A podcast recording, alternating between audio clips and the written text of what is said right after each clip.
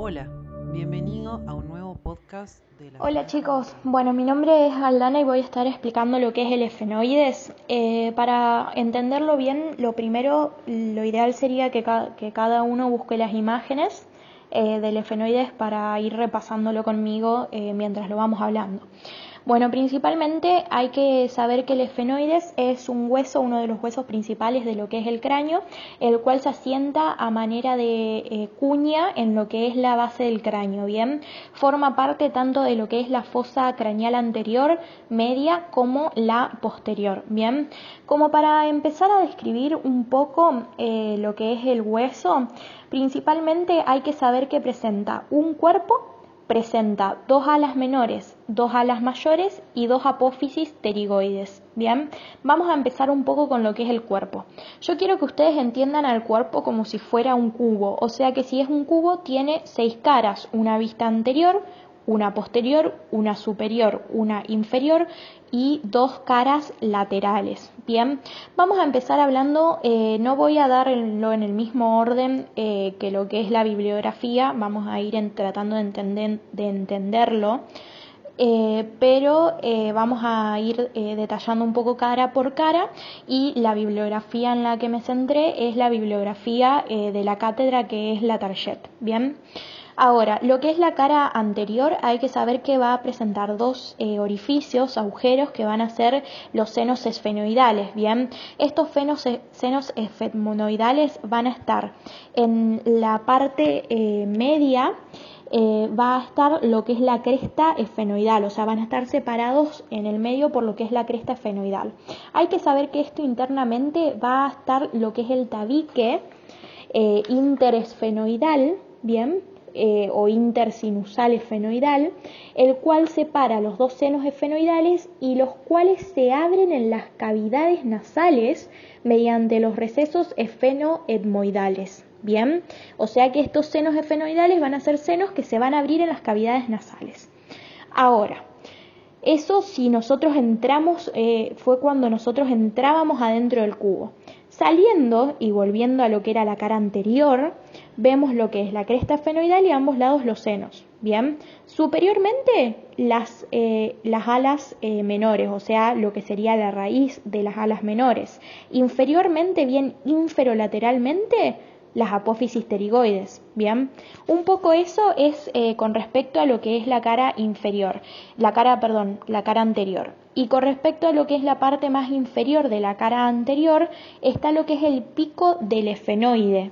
Bien, eso hay que saber que lo que es el pico del esfenoide se va a articular con lo que es el borde superior del vómer. Bien, bueno, Cambiando de cara, vimos lo que era la cara anterior, vamos un poco a la cara posterior. La cara posterior es una cara sencilla, ¿por qué? Porque eh, va a presentar una unión de lo que es el esfenoides con lo que es la porción basilar del occipital. Eso es lo más importante que tienen que saber de la cara posterior.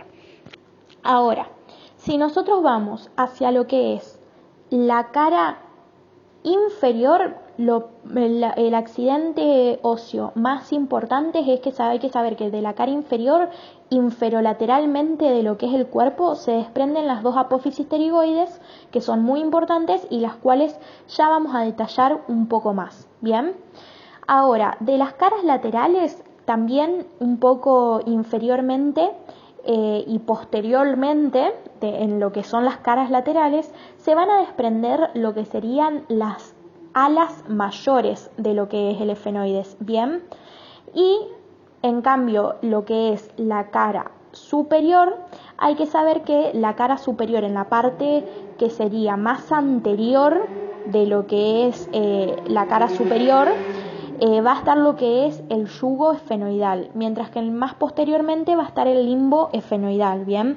Hay que saber que la cara superior anteriormente se va a articular con quién? Con el etmoides, ¿bien? Con lo que es la cresta galli o crista galli y con lo que sería la lámina cribosa del etmoides.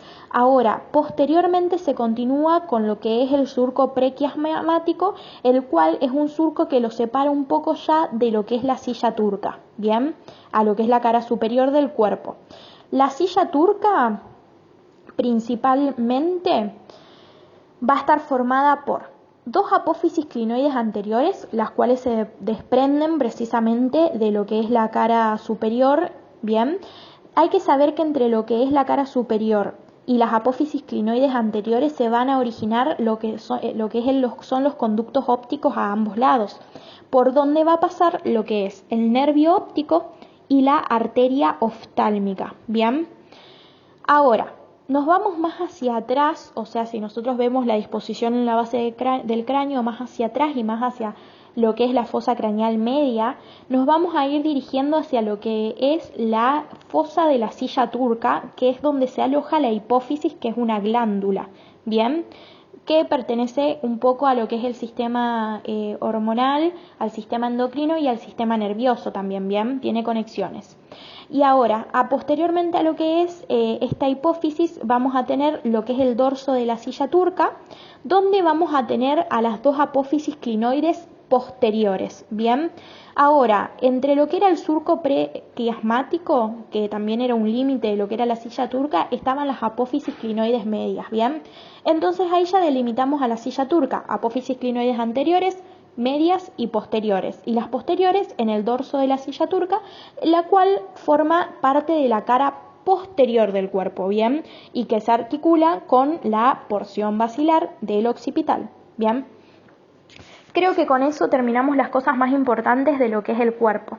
Ahora vamos un poco a lo que es, eh, hay que saber que bueno, que a ambos lados de la cara superior de lo que es el cuerpo se extendían las alas menores, ¿bien? Y ya dijimos el origen de las alas mayores. Entre las alas menores y las alas mayores vamos a tener lo que es la fisura orbitaria superior, ¿bien? O también llamada hendidura esfenoidal, que es donde pasan los nervios oculomotores, troclears y abducen, los cuales son pares craneales, bien, son el tercero, el cuarto y el sexto par craneal.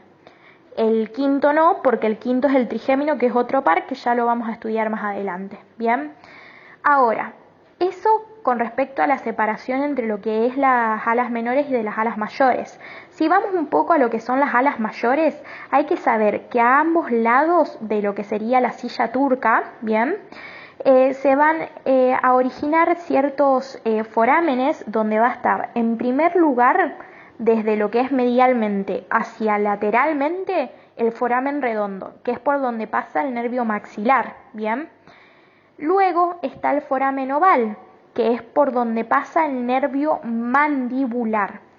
Y por último está el foramen espinoso, que es por donde pasa la arteria meningia media. Bien, por el foramen espinoso es por donde pasa propiamente lo que es la arteria meningia media, pero por el foramen oval también pasa una rama de la arteria meningia media, bien, una rama accesoria.